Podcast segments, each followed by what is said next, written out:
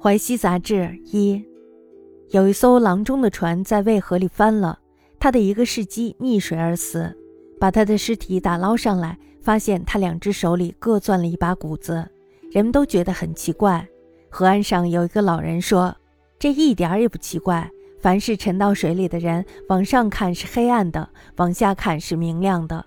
惊恐慌乱之中，只想往亮的地方逃生，所以淹死的人大多会攥两把泥土。”检验水里的尸体，只要看食指的指肌里有没有污泥，来分辨他们是投水死的，还是死后被弃尸在水中。这儿原先沉了一艘运粮的船，谷子还没有完全腐烂，所以死者就攥了满满的两把。这一番分析可以说是细致入微，只是上暗下明这一说法还不能说出一个所以然来。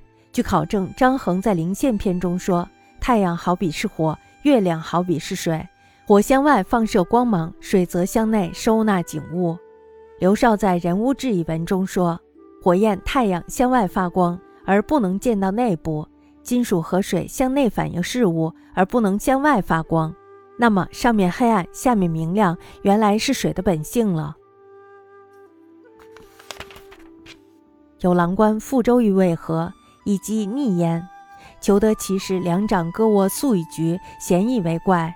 何干一叟曰：“是不足怪也。凡沉于水者，上是暗而下是明，惊惶冒乱，必反从明处求出，手皆剖土。故简言逆人，一时之家有泥无泥，别生头死气也。此先由运粟之舟沉于水底，粟尚未浮，故剖之营收耳。此论可谓入微，为上暗下明之故，则不能言其所以然。”按张衡《灵县》曰：“日辟有火，月辟有水。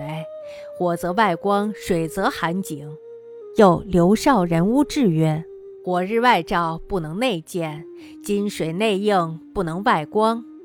然则上暗下明，故水之本性矣。”